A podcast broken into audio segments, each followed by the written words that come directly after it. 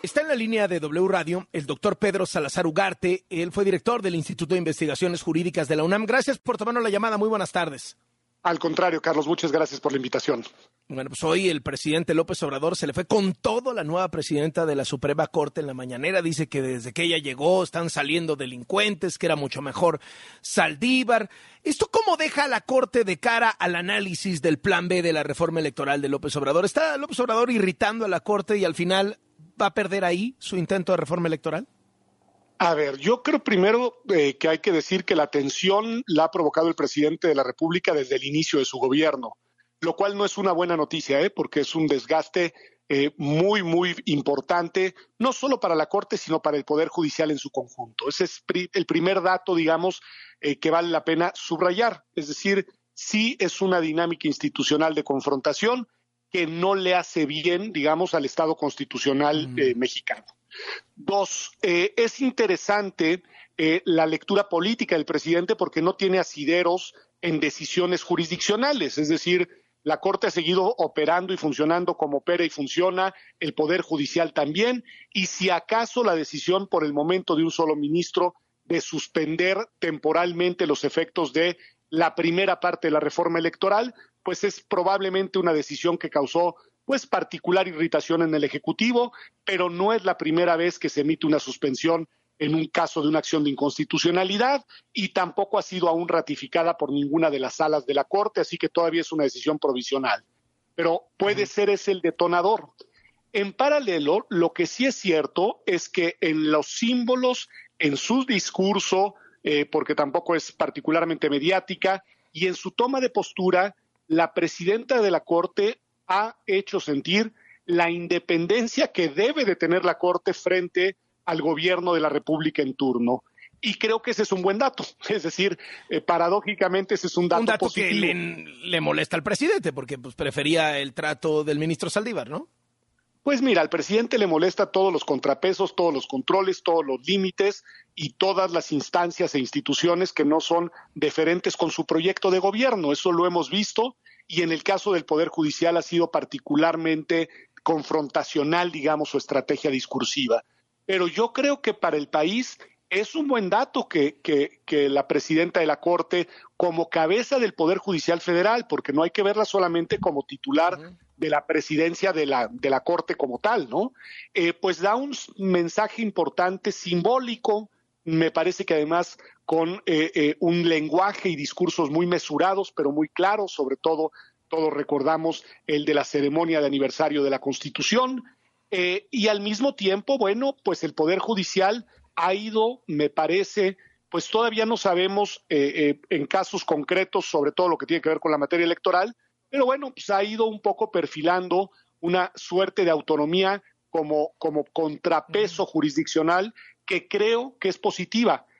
Ahora, no sabemos qué va a pasar. En primer lugar, hay que esperar a que se promulgue. el doctor Pedro Salazar Ugarte no se animaría a ponerle una lana en Las Vegas a cómo va a votar la Corte. No, no me animaría, pero sí te puedo decir que como constitucionalista, ojo, ahí sí, mi valoración es que ese plan B, déjame decirlo así, está plagado de inconstitucionalidades.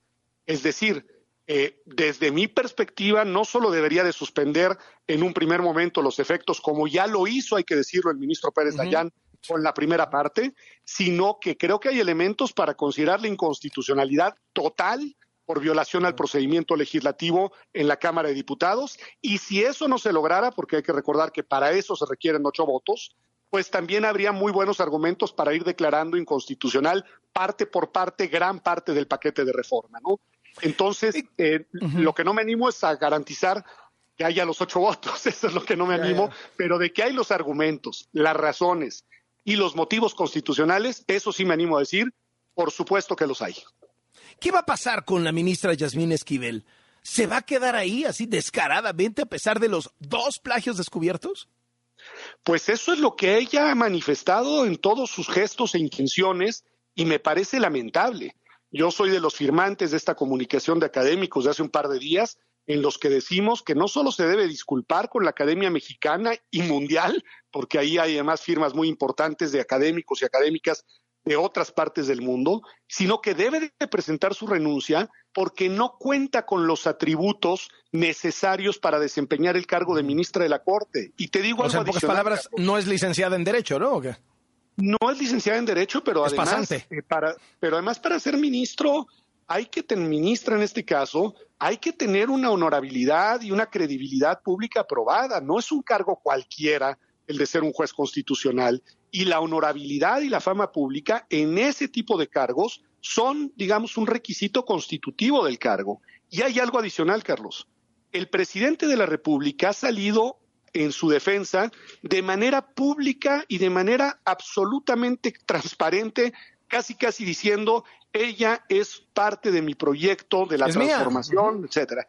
Y en ese sentido, ese solo hecho pues lo que hace es que rompe con el principio de independencia que es necesario para la imparcialidad en la impartición de justicia. El mismo presidente ha, digamos, de alguna manera eh, manifestado que ella no es una ministra independiente, sino que es una ministra alineada con su proyecto político y ese solo hecho es una causal, digamos, de no idoneidad para ocupar el cargo de jueza constitucional. Ahora, Así que son las dos cosas, ¿no? Sí, de cara a la votación de la reforma electoral, si queda muy cerrada y resulta que el voto de Yasmín Esquivel es lo que define que ganó López Obrador, ¿no es impugnable si luego le, le retiran la licenciatura o, o algo pasa de esta naturaleza y termina saliendo? Pues mira, no hay ningún tipo de procedimiento que yo conozca y no hay ningún tipo de precedente que tampoco conozca de que se pueda impugnar una decisión última de la Corte en materia de acciones de inconstitucionalidad. La Corte es la última instancia y si no se logran los ocho votos, no se logra la declaratoria de inconstitucionalidad. Lo que sí podemos decir, Carlos, que previsiblemente si hubiera una votación, digamos, de siete votos y cuatro eh, por la constitucionalidad, eso, aunque no valdría para declarar la inconstitucionalidad de las normas, sí sería un mensaje muy poderoso para los jueces y para los tribunales que van a conocer otro tipo de recursos, porque en un primer momento será la Corte quien lleva el protagonismo en las acciones y controversias, pero de manera muy, muy, muy cercana en el tiempo, casi simultánea, es previsible que lleguen amparos a los juzgados federales, ¿no? Amparos que primero tendrán que lograr la procedencia, que no es fácil en materia electoral, pero bueno, seguramente se presentarán y luego habrá también una batería de juicios ante el Tribunal Electoral del Poder Judicial de la Federación. Así que, aunque nos fallaran los ocho votos, creo que un mensaje de siete votos sería un mensaje muy potente para los tribunales, eh, que no es en ningún sentido vinculatorio ni obligatorio, pero que de alguna manera me parece que daría un sentido de cuál debe de ser la interpretación correcta, a pesar de que hubieran cuatro votos de bloquea espero que no los haya, pero que podría haberlos, ¿no? Podría haberlos. Hubo cambio de abogado general en UNAM. Eh, ¿Qué se espera del nuevo? ¿Qué quieres este nuevo perfil? A ver, es un eh, investigador del Instituto de Investigaciones Jurídicas que tiene además de una experiencia jurídica muy, muy acreditada, experiencia también en el sector público en distintos momentos, como él mismo decía ayer, ha salido y entrado de la UNAM. Es muy sólido, es un hombre además con mucha capacidad de diálogo, es una persona que fue consejero universitario, a mí me tocó trabajar con él cuando yo presidía la Comisión de Legislación Universitaria de la UNAM y fue la verdad un consejero muy participativo, muy atento, muy estudioso y con mucho criterio jurídico. Así que eh, yo espero que Hugo Concha, y le deseo que así sea, va a ser un muy buen abogado general de la UNAM. ¿Por qué el cambio? ¿Por qué el cambio?